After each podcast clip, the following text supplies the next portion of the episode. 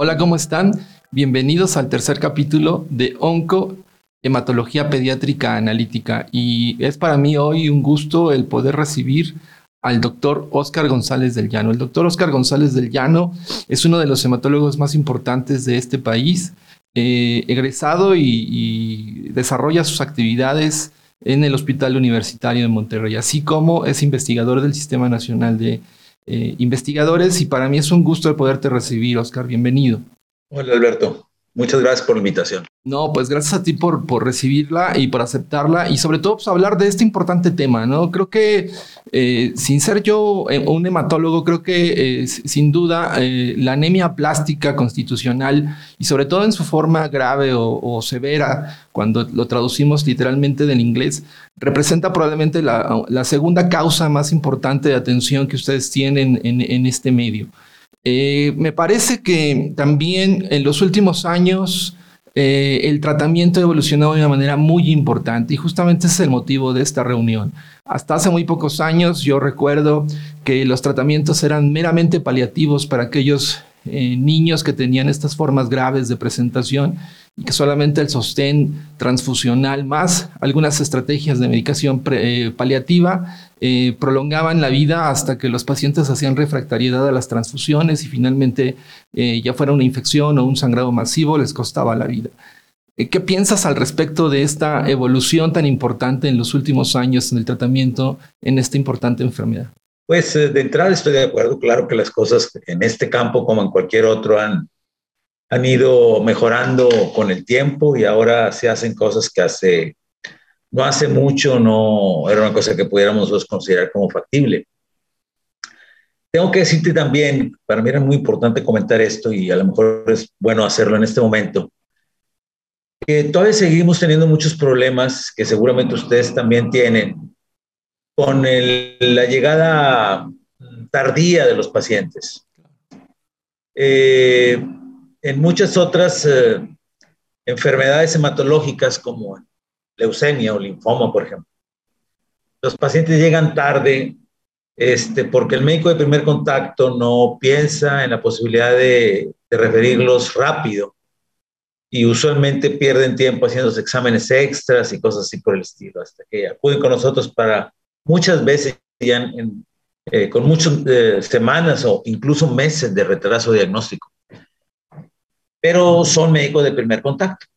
En anemia plástica, nosotros seguimos observando que los pacientes eh, son referidos muy tardíamente y ya por especialistas.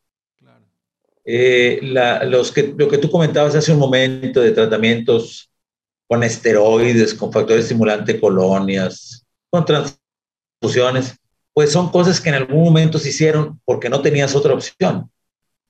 Pero en la época actual eso ya está totalmente, yo no diría que prohibido, pero definitivamente no es una cosa que uno debe pensar en ello.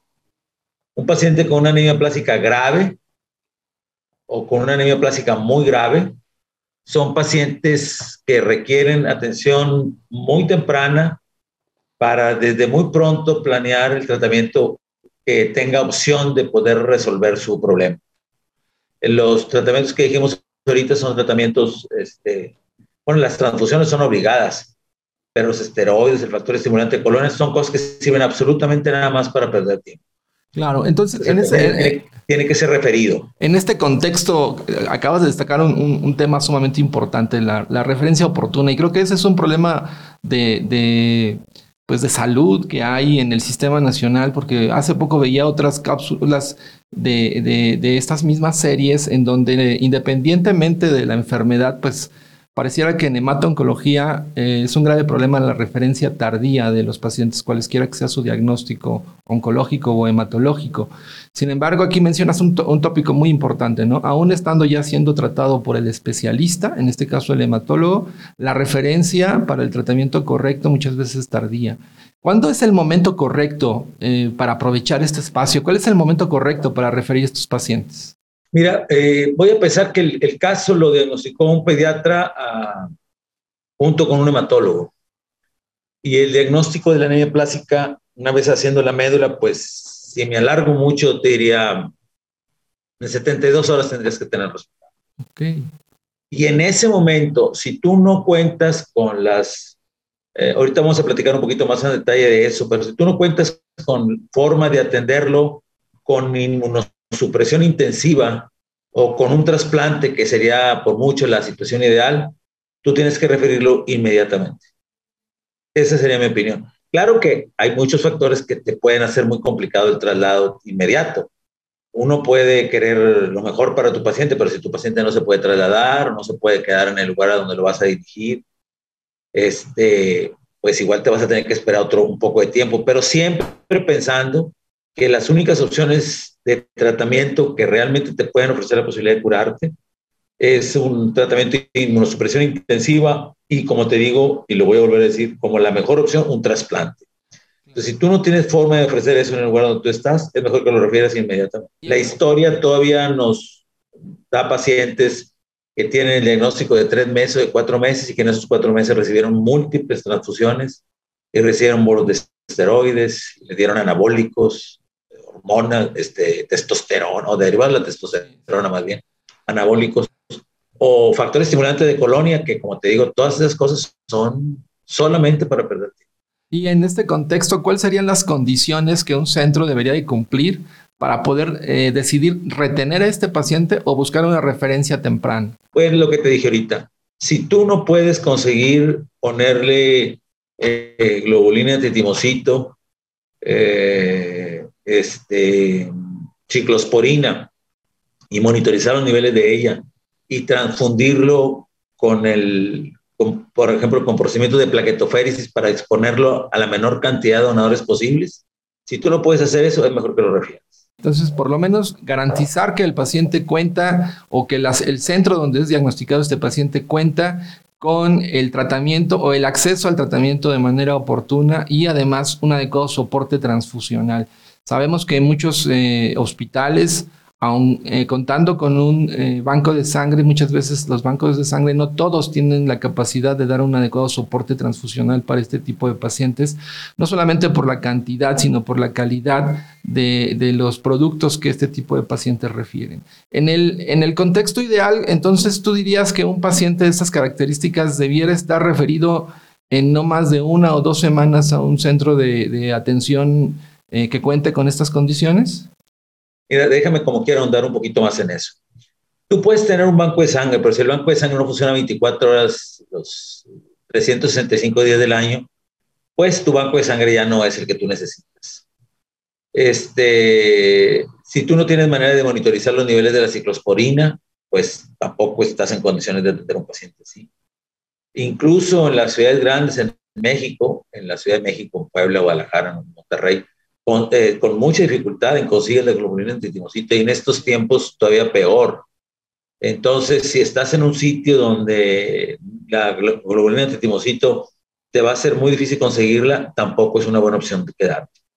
También es, yo dije una más lo que tiene que ver con medicamentos y con transfusiones, pero pues tienes que estar en un centro hospitalario donde puedas tener interconsultas de infecto, que son interconsultas muy comunes este, es decir, tienes que tener una atención este, multidisciplinaria que pueda ofrecer a tu paciente eh, el sostén y el tratamiento que desde el principio tienes que utilizar con la intención de curar.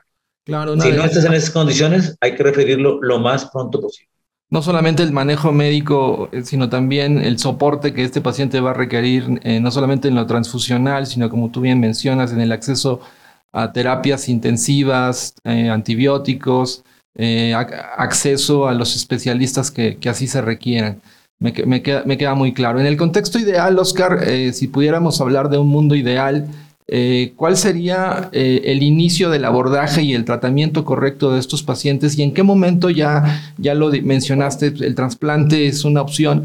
¿En qué momento? Porque sigue habiendo mucha discusión. ¿Cuándo sí trasplantar, cuándo no trasplantar? ¿no? O sea, yo cada vez que asisto a una reunión internacional de estas de europeas o en Estados Unidos, pareciera que las indicaciones de trasplante cada vez son mucho más limitadas, mucho más seleccionadas. En el caso de anemia plástica eh, grave o muy grave, ¿en qué momento tú consideras que es el momento oportuno una vez que ya hiciste el abordaje, iniciaste la, terapéutica ideal?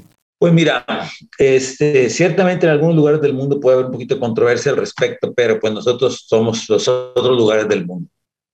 Este, nosotros no tenemos manera, eh, esos regímenes de inmunosupresión intensiva con globulina antitinocitis y closporina y a veces agregar trombopag, que hay algunos artículos que dicen que en, niños en particular no parece eh, ofrecer un, beneficio mayor el agregarle el trombopag.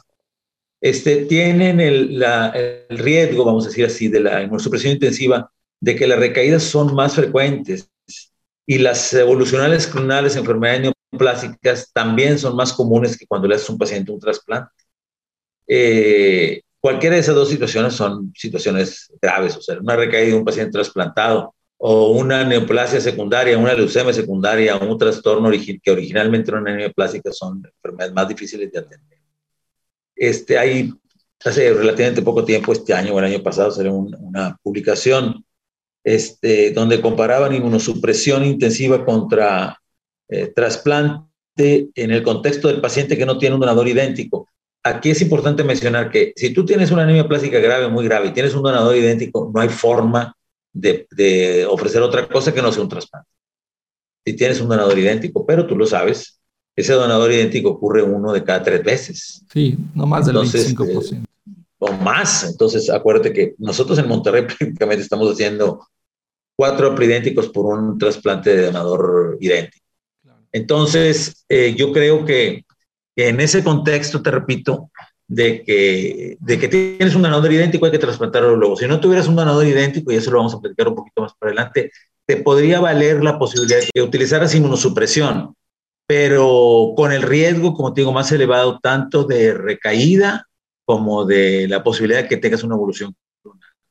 Eh, en particular en niños, bueno, a lo mejor te lo digo porque estoy hablando de alguien que hace, que hacemos muchos trasplantes en Monterrey, igual que ustedes en México. Yo soy de la idea de que los pacientes tendrían que ser trasplantados, especialmente en pediatría.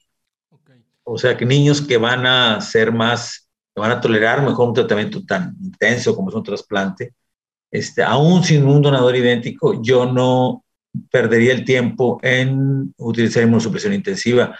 Bueno, ahí no, a lo mejor no cabe perder el tiempo. Yo, yo me iría directamente al trasplante porque también está reportado que los trasplantes para rescatar a alguien que ya recibió inmunosupresión intensiva y recayó por una anemia plástica, este, también son trasplantes más difíciles.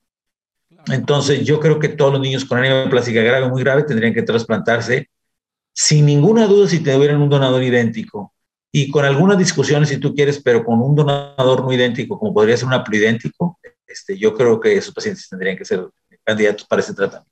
Y entonces aquí cabe hacer un énfasis en que en el mismo momento en que se está haciendo todo el abordaje diagnóstico o se confirma el diagnóstico mismo del niño con una anemia plástica grave o muy grave, en ese mismo momento se debe estar pensando en la tipificación de, y la búsqueda de los donadores, justamente para no dilatar eh, la oportunidad de poder ofrecer un trasplante si es que tuviese un donador relacionado HLA idéntico en el momento en que tuviésemos los resultados. Y entonces evitarle al niño justamente toxicidades o exposiciones a transfusiones. Claro, ese, ese es, vamos, tú ahorita me platicabas la, la, situación ideal. Pues la situación ideal es que en 72 horas tengas el diagnóstico de anemia plástica y en menos de 10 días tengas los HLA y en dos semanas estés iniciando tu trasplante. Esa sería yo creo que la situación ideal con muy poquitas transfusiones recibidas antes del procedimiento, lo que haría menos probable la, la, posibilidad de que los pacientes tuvieran eh, ya donadores este, antidonadores específicos, este, que son causa común de que los pacientes rechacen el trasplante. Entonces, si tú en lugar de, ser esa, de, de tener esa situación ideal que estamos platicando, haces un trasplante cuatro, seis, ocho meses después del diagnóstico con un paciente que ya recibió 40, 50, 60 transfusiones, pues cuando intentes hacer el trasplante, el paciente va a tener anticuerpos, vas a tener que llevar a cabo un proceso de sensibilización, vas a invertirle más dinero, lo vas a someter a más riesgo y vas a hacer un trasplante que tenía muchísimas posibilidades de éxito, pues de, de reducir esas posibilidades. Ya, ya para, para terminar, eh, se fue rapidísimo esta, esta reunión. La verdad es que el tema da para discutir por horas. pero eh, en, dos minutos, ustedes como, como centro de trasplante tienen, ya lo mencionaste, una amplia experiencia en el trasplante haploidéntico. ¿Cuáles son los resultados que ustedes tienen particularmente en anemia plástica en este grupo de pacientes? Porque creo que vale la pena eh, eh, exacerbar esta información, porque creo que los resultados que ustedes tienen son, son, son, envidiables. Pues mira, está también escrito los resultados en trasplante haploidéntico son comparables con el donador idéntico, eh, con tasas de, estoy hablando de lo que está publicado, ahorita te voy a hacer la información de nosotros, con pacientes que tienen 90-95% de prendimiento, ciertamente con un poquito más de riesgo de enfermedad de injerto contra huésped, pero también han salido publicaciones donde las posibilidades de injerto contra huésped, si tú utilizaste el régimen de ciclofosfamida post-trasplante, que es el que casi todo el mundo en México estamos utilizando, esas posibilidades de injerto contra huésped agudo y grave se reducen de manera importante. Este, nosotros no tenemos muchos casos de anemia plástica, aunque es un hospital que vea muchos estados de acá del noreste de México. Este, trasplantamos un par de anemias plásticas por año y algunos son donadores idénticos. No creo así que tengamos un número como para, para que categóricamente te des información, pero lo que sí sé es que si las cosas nos resultan bien, un, donador, un trasplante con donador aplidéntico, en seis semanas ya lo podemos estar haciendo. Y si nos metemos en la historia de buscar un donador no relacionado, idéntico en los bancos internacionales, aparte que le vas a poner más dinero al asunto, mucho más dinero, y en México no es una cosa que precisamente sobre, este, vas a meterle mucho tiempo. Este, y ese mucho tiempo en aplasia o en enfermedades malignas de, eh, así de crecimiento rápido, pues no es un tiempo que pueda tener muchas veces uno. Entonces, por eso yo creo que a pesar de que pudiera ser que el riesgo de injerto, no, no pudiera ser, no. Es más el riesgo de injerto con trasplante preidéntico con un donador idéntico o de un idéntico no relacionado. Este, por el tiempo, yo, yo no dudaría en hacer una preidéntica. Muy bien, pues Oscar, muchas gracias por, por esta participación en, en este tercer capítulo. Eh, la verdad es que el tema es, es muy controvertido, es muy, eh, pero tu experiencia y tus comentarios son muy enriquecedores y creo que lo más importante, eh, además de todo lo que se ha discutido aquí, es hacer énfasis en el diagnóstico y la referencia oportuna, que como en todos otros casos, en otros casos, eh, en el caso de esta, de esta enfermedad tan, tan, tan grave, cuando estamos frente a ella, pues hace la diferencia, ¿no? Hace la diferencia. totalmente. Pues muchas gracias, Oscar. Muy bien. Hasta luego, Alberto. Saludos a todos. Saludos. Un abrazo por allá a todos.